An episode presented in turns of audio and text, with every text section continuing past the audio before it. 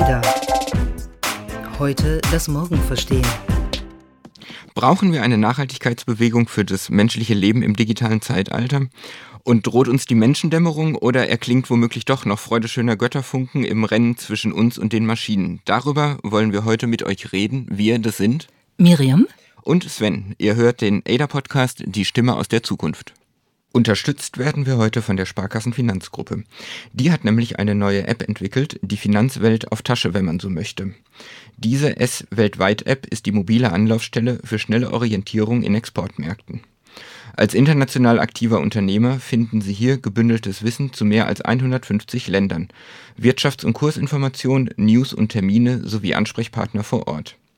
Nehmen Sie über die App Kontakt mit den Auslandsspezialisten der Sparkassenfinanzgruppe auf oder lassen Sie sich vor Ihrer Geschäftsreise zu interkulturellen Besonderheiten briefen. Ein besonderes Feature der App, mit dem Kurswecker erhalten Sie eine Push-Nachricht auf Ihr Smartphone, sobald ein selbstgesetzter Schwellenwert für einen Devisenkurs erreicht ist. Die App finden Sie im App Store, bei Google Play oder auch im Internet unter www.countrydesk.de. Noch nie war es so schwierig zu belegen, dass man kein Computer ist wie heute. Bei fast jedem Login wird man ja gebeten, die eigene Humanität zu beweisen. Und ich rede hier von den sogenannten CAPTCHA-Tests, den Completely Automated Public Turing Tests to Tell Computer and Humans Apart, also den vollautomatischen öffentlichen Turing-Tests zur Unterscheidung von Computern und Menschen.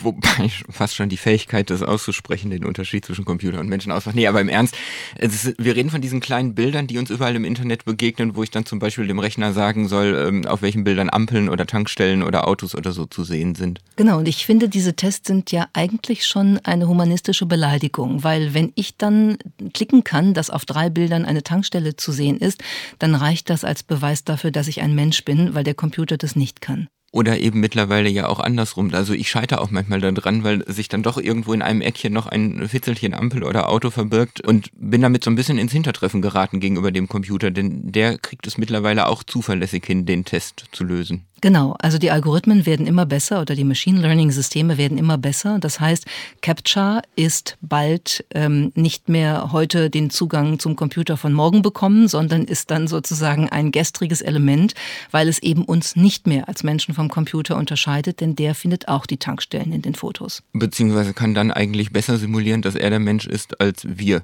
Bevor wir das jetzt noch ewig weiterdrehen und darüber einen Knoten im Kopf kriegen, wenn man das mal zusammenfasst und sich betrachtet, heißt es ja eigentlich, eigentlich Einerseits werden Maschinen immer äh, schlauer und damit auch wettbewerbsfähiger im Vergleich zu uns.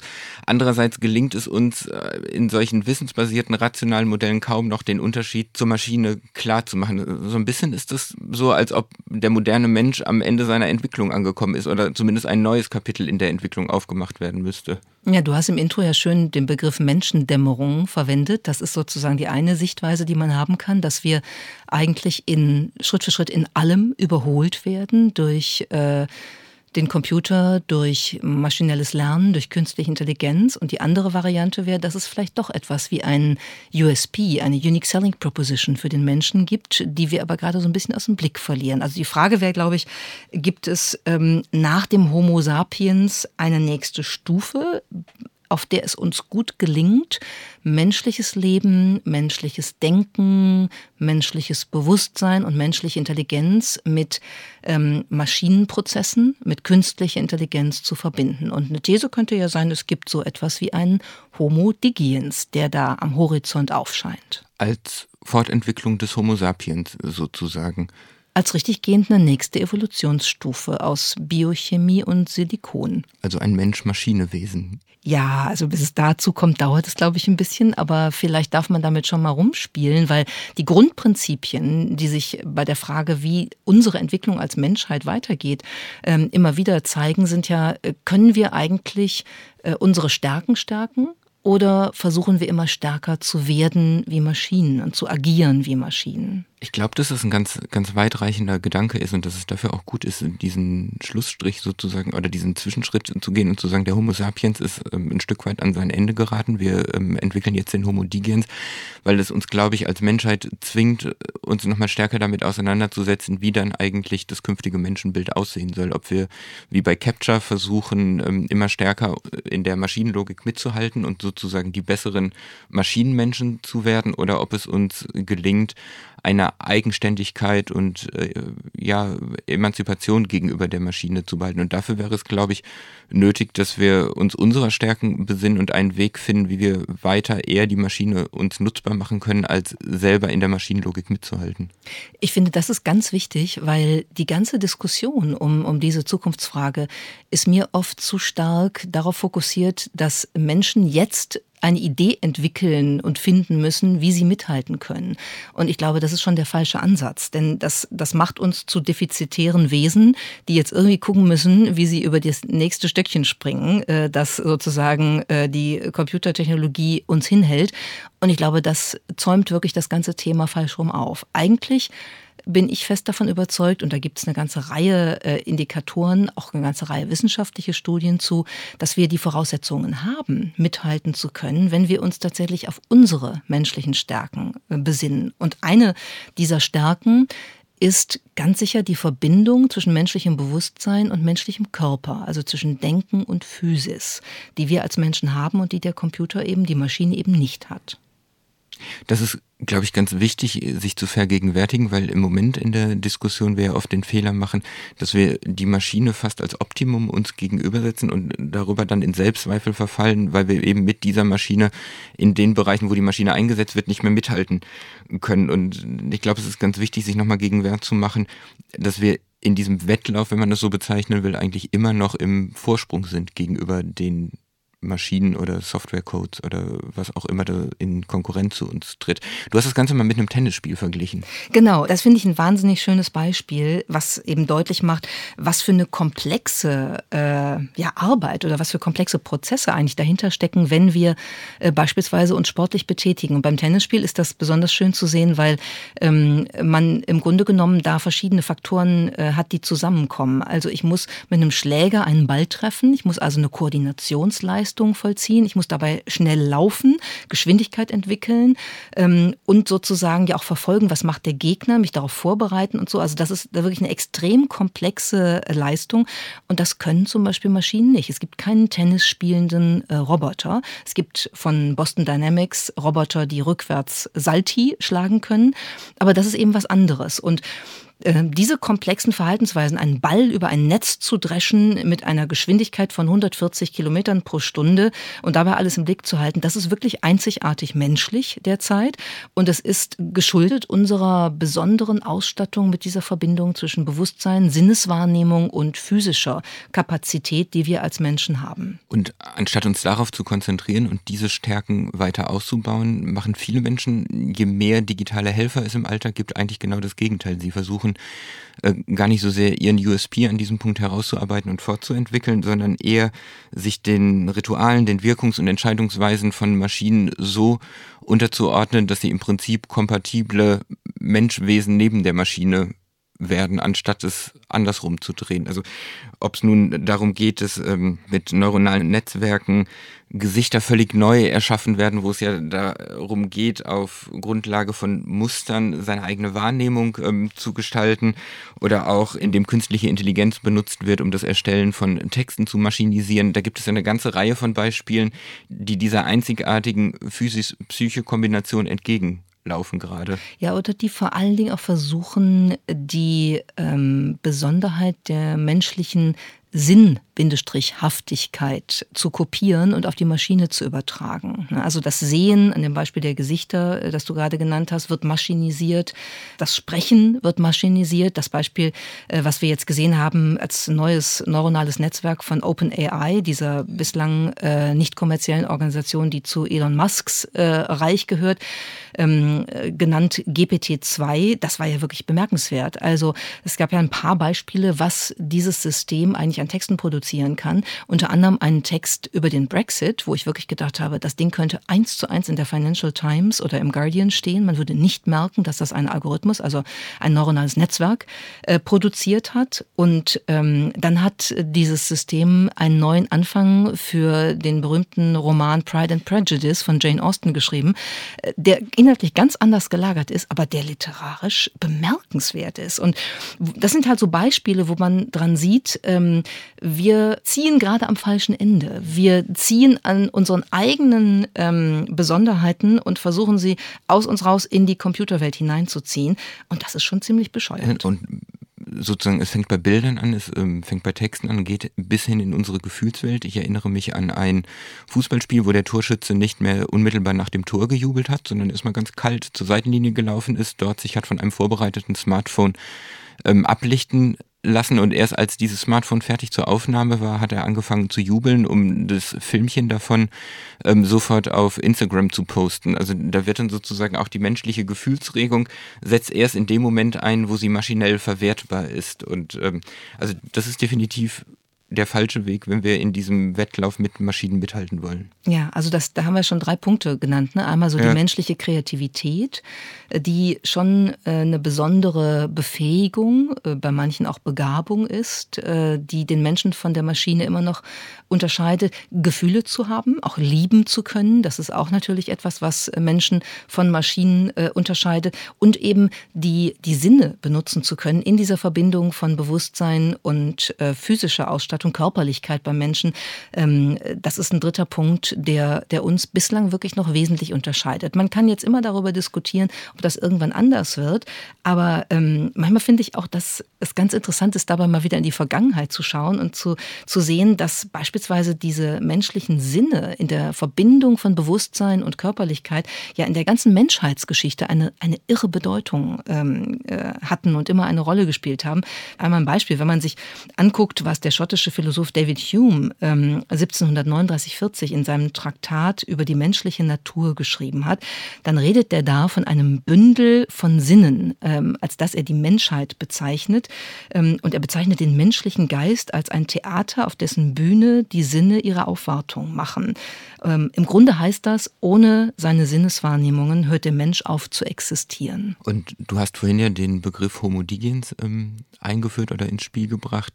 Wenn man Hume ernst nimmt und ähm, reflektiert, über was wir gerade gesprochen haben, wo wir eher die Wirkungsweisen von Maschinenlogik übernehmen, dann droht aber am Ende dieser Entwicklung gar kein Homo digens auf den Homo sapien zu folgen, sondern eher so eine Art, ich spiele jetzt mal rum, Robo Humano oder so. Also im Prinzip ein Wesen, wo das Roboterhafte eher im Vordergrund steht als das Maschinelle. Und unser Ziel müsste es ja eigentlich sein, dass es genau andersrum kommt. Genau, raus aus der Maschinenlogik, rein in die Sinneserfahrung, die den Menschen ausmacht. Das wäre, glaube ich, das Prinzip. Und da gibt es ja tatsächlich auch schon eine ganze Reihe von, von Ansätzen, natürlich auch ohne, ohne technikfeindlich zu werden, also bevor das jetzt hier falsch verstanden wird, wir wollen ja ähm, die Möglichkeiten, die, die uns neue Technologie bietet, auch nutzen und trotzdem aber so adaptieren, dass sie menschenfreundlich wird und nicht ähm, ausschließlich roboterfreundlich. Und ähm, zwei dieser Ansätze, die in, den, in, in der Vergangenheit da schon etwas hochgekommen sind, ist einmal Digital Detox. Ähm, und Digital Minimalism, wobei wir uns, glaube ich, einig sind, dass Digital Detox eher das Rumdoktern an Symptomen ist genau. und äh, zu kurz greift äh, angesichts der Dimension der Herausforderung, über die wir hier gerade sprechen. Ich lege das Smartphone weg und alles wird gut, äh, ist etwas zu kurz gesprungen. Man holt es dann auch relativ schnell wieder hervor, auch, finde ich. Auch das, ja, ähm, muss ich leider selber auch zugeben. Aber der, der Digital Minimalism von Cal Newport, der ja ein gleichnamiges Buch dazu geschrieben hat, das ist eigentlich ein ganz schöner Ansatz, finde ich. Ich finde den Begriff fast etwas ähm, fehlleitend, ähm, etwas irritierend, weil, man, weil er klingt ein bisschen nach Digital Detox und eigentlich geht es ja um was anderes. Er selber hat ja auch nach Erscheinen des Buches noch einen weiterreichenden Begriff nachgereicht, nämlich ähm, die Forderung, dass wir eine Art ähm, Philosophy ähm, in Technology Use ähm, einführen müssten oder entwickeln müssten. Also eine Philosophie, wie wir eigentlich mit Technik umgehen, wie wir uns gegenüber Technik verhalten wollen. Und das finde ich geht deutlich mehr in die richtige Richtung, beziehungsweise trägt dem Rechnung, wie weitreichend eigentlich die Veränderungen sind, über die wir dann nachdenken müssen. Genau. Cal Newport ist sozusagen für die, den Umgang mit digitalen Technologien sowas wie äh, die ähm, Aufräumen, Domina, Marie Kondo es für das äh, reale und analoge, analoge Leben ist. Und ich finde einen Satz oder eine Frage ganz schön, die sie stellt, auch wenn ich ansonsten äh, kleinere Schwierigkeiten habe, das in meinem Leben anzuwenden. Aber sie fragt eigentlich bei jedem Gegenstand, bei jedem Kleidungsstück, bei jedem Buch, does this spark joy? Führt das zu Freude oder, oder löst das Freude aus? Und wenn man sich das mal fragt im Umgang mit digitalen Technologien, dann muss ich persönlich zugeben, ich habe eine Menge Erfahrungen mit digitalen Technologien, die keine Freude auslösen. Bei mir könnte ich sogar, es würde wahrscheinlich mein Lebensumfeld bestätigen, sagen, wenn es ähm, Anflüge von ähm, Wut Krämpfen oder sonstigen Erscheinungsformen in meinem Leben gibt, dann sind sie oft technisch ausgelöst. Also eine Technik, die nicht funktioniert, zum Beispiel, was es ja leider bei allen Fortschritten immer noch geht, äh, ist, ist bei mir ähm, ein, ein echter Grund für schlechte Laune. Und dazu gehört natürlich auch dieses Ganze, sich permanent äh, in so einer Kurzfrist Dopaminschleuder befindlich äh, auseinanderzusetzen damit, dass man immer noch mal guckt, was auf Twitter ist und wo wieder wer was geliked hat.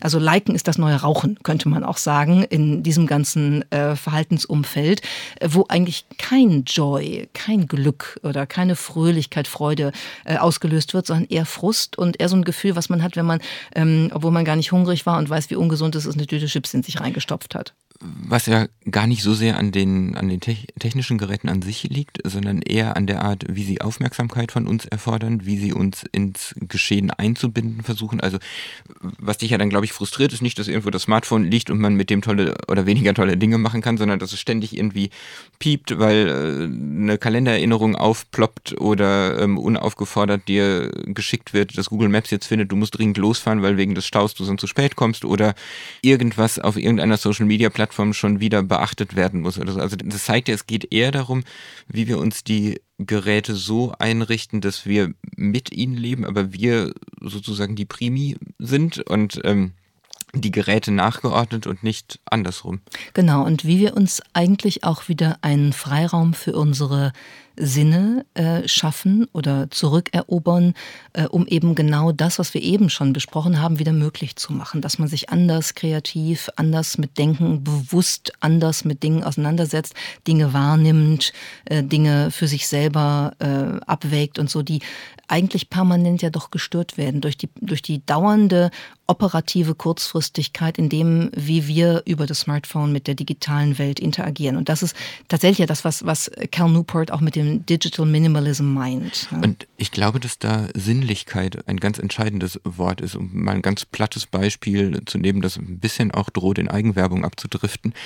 Ähm, sinnlich ist zum Beispiel, wenn ich Informationen, Gedanken, Inspiration ähm, von echten Menschen per Stimme übermittelt bekomme, zum Beispiel eben in einem Podcast. Sinnlich ist sicher nicht, wenn ich äh, hektisch dem Newsgeschehen hinterher wische oder mich ähm, durch kleine Klingeltöne versuche, äh, ja, auf, auf Höhe der Zeit zu halten im Nachrichtengetümmel. Also ich will sagen, das erklärt, glaube ich, zum Teil auch, warum Podcasts auf einmal wieder so ähm, beliebt sind, warum die zum Teil ja so durch die Decke gehen, eben weil ich da die Gelegenheit habe, zum einen sinnlich übermittelt Informationen, Inspirationen ähm, zu bekommen und zum anderen tatsächlich auch nochmal die Gelegenheit habe, über einen längeren Zeitraum, 20, 25, 30 Minuten, einem einzigen Gedanken zu folgen und nicht ständig neue Stimuli zu kriegen. Und weil ich es natürlich, selbst wenn ich es parallel zum, weiß ich nicht, Aufräumen oder Autofahren tue, weil ich mich auf diese, dieses Angebot konzentriere, also einen Moment, der in dieser Hinsicht relativ ungeteilten Aufmerksamkeit schaffe. Und ich glaube, das ist sozusagen der größere Kontext, in dem wir hier auch unterwegs sind, ähm, was ja manche schon äh, als Aufmerksamkeitskrise beschrieben haben, wo also die Sinne nicht mehr in der Lage sind, die menschlichen Sinne auch selbst geschaffen nicht mehr in der Lage sind, sich wirklich auf die Dinge zu konzentrieren, die eigentlich im Vordergrund stehen sollten. Dazu habe ich ein schönes Buch äh, in der Hand gehabt von, von Jenny Odell, gerade gerade erschienen, mit dem Titel How to Do Nothing. Und als ich das erst in der Hand hielt, habe ich gedacht, ach mein Gott, jetzt ist wieder so eine Lebenshilfe, wie ich müßig äh, sein besser lernen kann und auch mal auf dem Sofa liege oder so.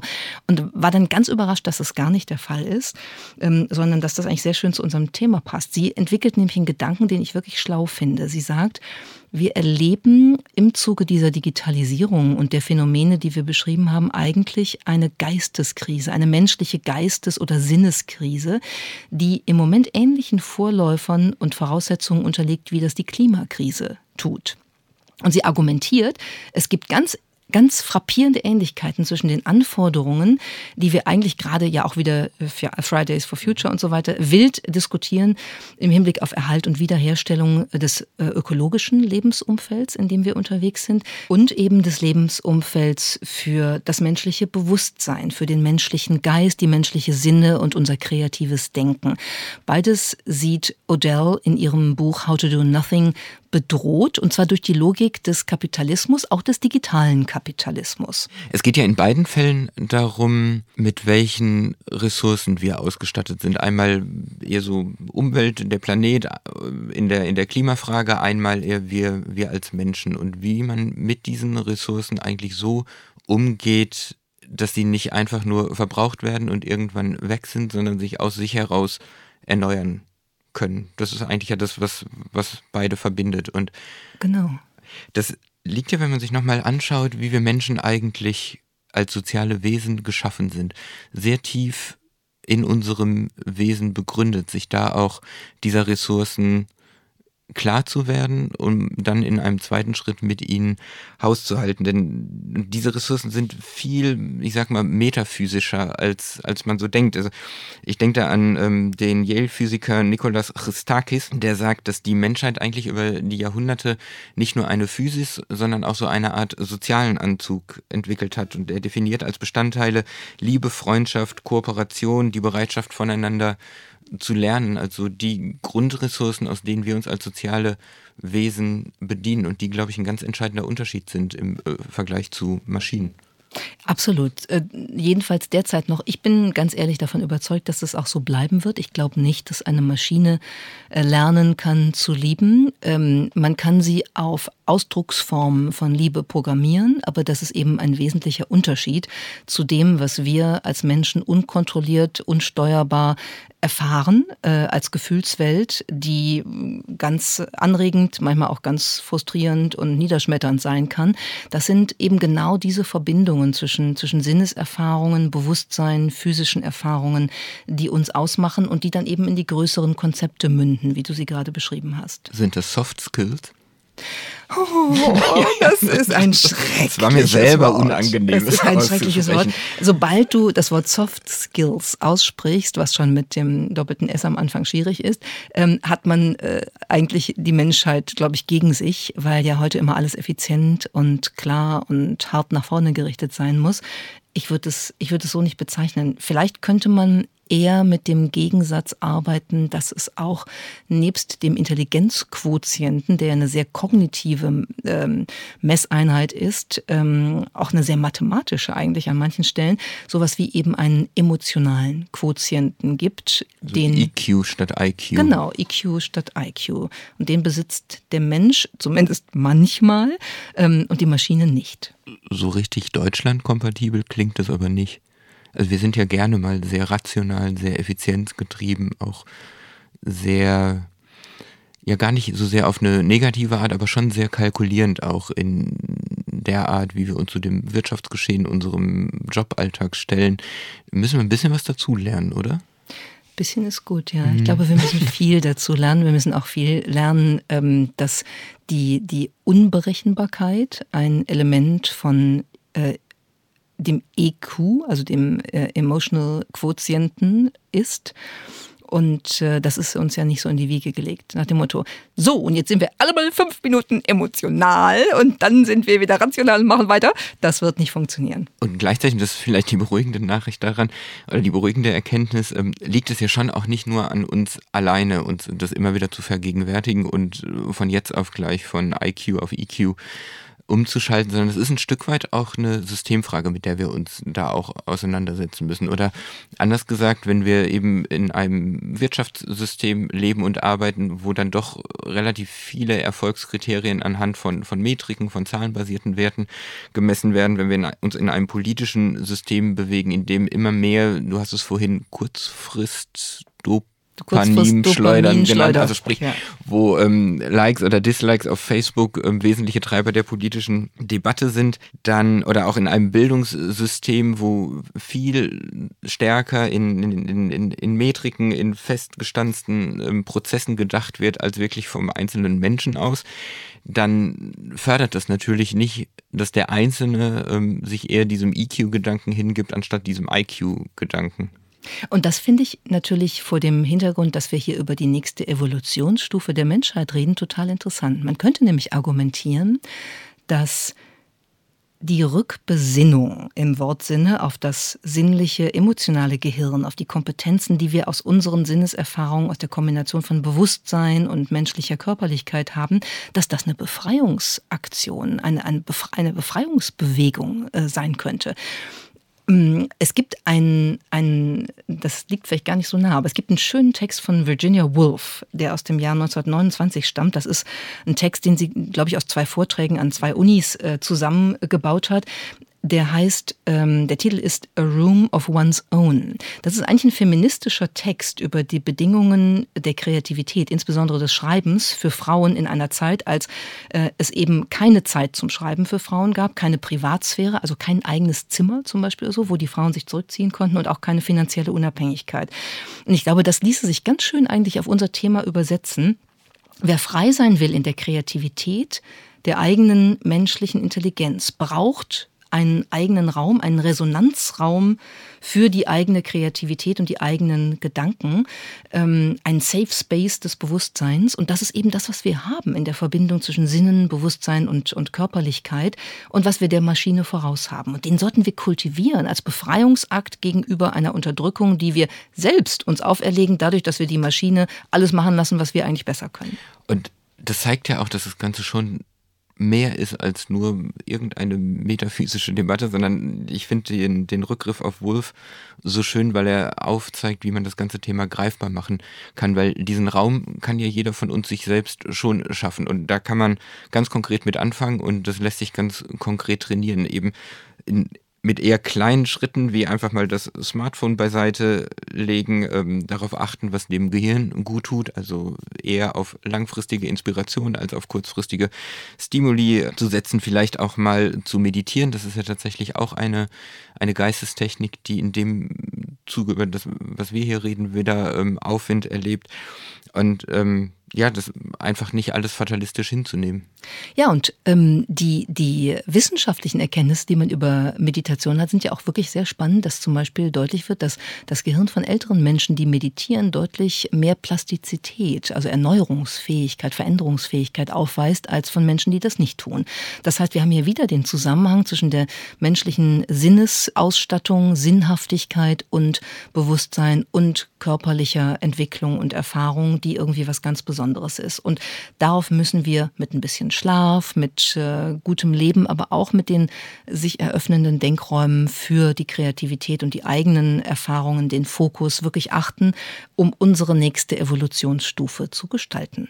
Und das macht natürlich noch keinen komplett neuen Menschen und das schafft auch das Phänomen schlaue Maschinen nicht einfach so aus der Welt. Aber ich glaube, das hat das Potenzial, einen Raum zu eröffnen, in dem wir als Mensch unsere Stärken stärken können und damit auch ja, ganz souverän und selbstbewusst zulassen können, dass es eben auch vielleicht einen weiteren Raum auf unserer Welt gibt, in dem dann wiederum schlaue Maschinen als ähm, ja auch eine Art soziale Akteure das tun können, was sie dann vielleicht doch besser können als wir. Absolut. Dann wird es nämlich ein gutes Miteinander und äh, man kann sich darauf freuen, was da kommt. Das war jetzt eine kleine philosophische Abhandlung über den Homo digiens und die nächste Evolutionsstufe der Menschheit. Und wenn euch das noch etwas mehr interessiert, wie wir eigentlich eine eigene menschliche Existenz im Strom der Daten neu aufladen können, dann könntet ihr unsere Titelgeschichte in unserem neuen ADA-Magazin lesen, das nämlich heute am 10. Mai frisch auf dem Tisch und auf dem Markt ist. Das war der Ada Podcast und wenn euch das gefallen hat, dann ratet uns doch.